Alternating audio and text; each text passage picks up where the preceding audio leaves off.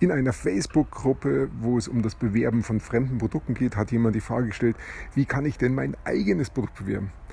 Und genau das möchte ich beantworten in diesem Podcast heute. Viel Spaß dabei.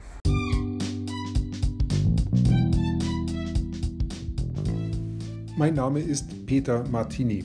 Ich bin seit mehr als 30 Jahren selbstständig, die meiste Zeit davon als Techniker. Zukünftig will ich mein Einkommen mit Online-Marketing verdienen. Ich habe viel Geld und Zeit in mich investiert und ich habe schon etliche Erfahrungen gesammelt. Ob ich es schaffe, meine große Investition wieder herauszuholen? Hier in diesem Podcast spreche ich über meine Schwierigkeiten, meine Learnings, meine Erfolge und meine Misserfolge. Abonniere meinen Podcast, um meine nächsten Schritte zu verfolgen. Es gibt ja Facebook-Gruppen zu allen möglichen Themen und ich bin auch in vielen, vielen Gruppen mittlerweile Mitglied, weil es mich halt immer wieder temporär interessiert hat, aber irgendwann verliere ich dann auch den Überblick. Jedenfalls in einer Gruppe, äh, da geht es um Bewerben von fremden Produkten, also Affiliate Marketing, hat jemand die Frage gestellt, wie kann ich denn mein eigenes Produkt bewerben? Ja, finde ich ein klein wenig lustig, weil genau genommen ist es da fehl am Platz. Es geht um das Werben von fremden Produkten. Und wenn ich eigene Produkte werben will, dann müsste ich vielleicht eine andere Gruppe geben. Aber egal. Ähm, die Frage kann ich natürlich da auch stellen. Und dann der zweite Gedanke noch dazu, wenn ich fremde Produkte bewerben kann, dann ist das ein sehr guter Start. Denn wenn ich die bewerben kann, kann ich auch ein eigenes Produkt bewerben. Ist ja eigentlich sogar fast ein Tick leichter. Aber okay. Ähm, ich habe äh, ihm jedenfalls geantwortet und diese Antwort, die gebe ich gern auch hier weiter.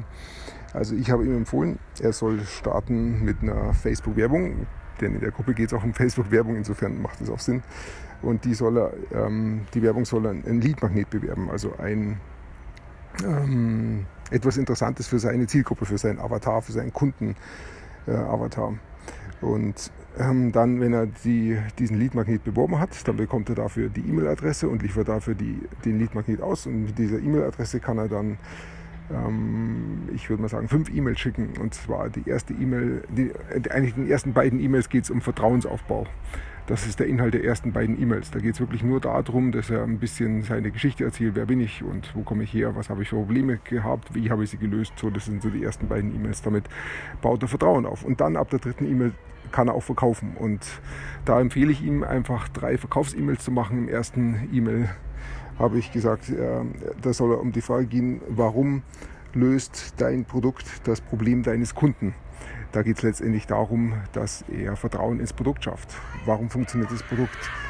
Ähm, dann in der vierten E-Mail, das ist die zweite Verkaufs-E-Mail, da geht es um die Frage, warum kann dein Kunde mit deinem Produkt sein Problem lösen, obwohl er unerfahren ist.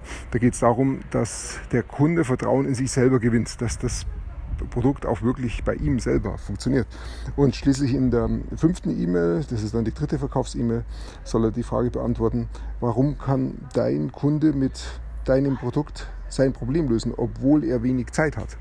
Da geht es also darum, dass der Kunde vielleicht ähm, externe Einwände hat, also wie zum Beispiel, ich habe zu wenig Zeit, ich kann das nicht anwenden.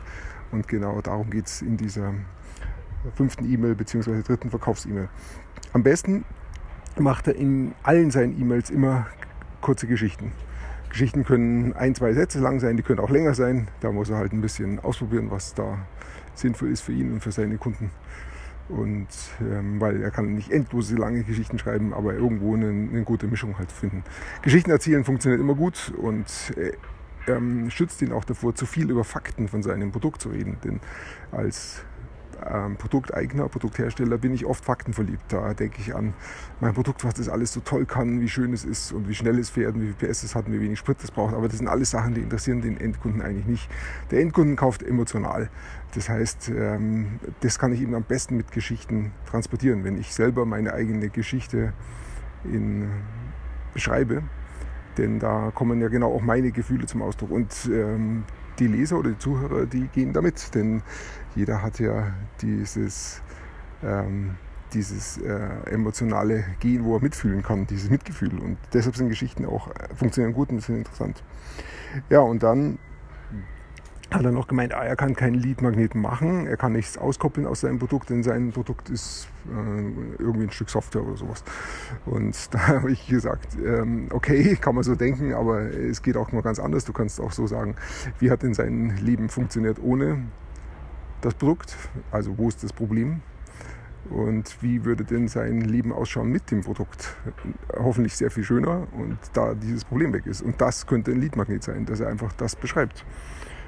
Ja, das war die Geschichte, um die Leute reinzubringen. Dann seine nächste Frage war, oh, ich würde aber doch ein Webinar machen, würde mich vielleicht doch mehr interessieren.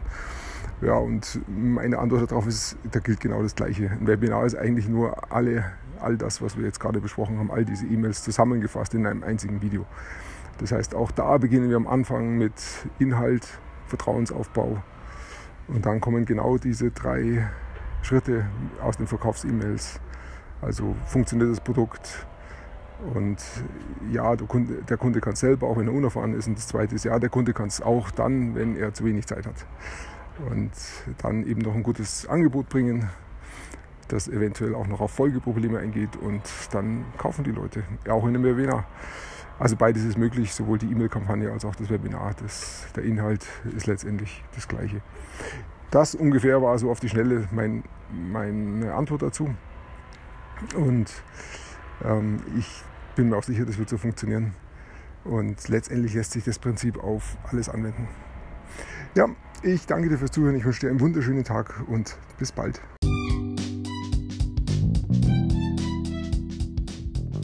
Komm in meine Facebook-Gruppe. Du findest sie auf Facebook unter Peter Martini Podcast Online Marketing. Klicke dann auf Gruppen, damit Facebook sie auch anzeigt. Schreib mir, was deine Gedanken zu dieser Podcast-Folge sind und welche Fragen du hast. Ich freue mich darauf, von dir zu hören. Bis zum nächsten Mal, dein Peter Martini.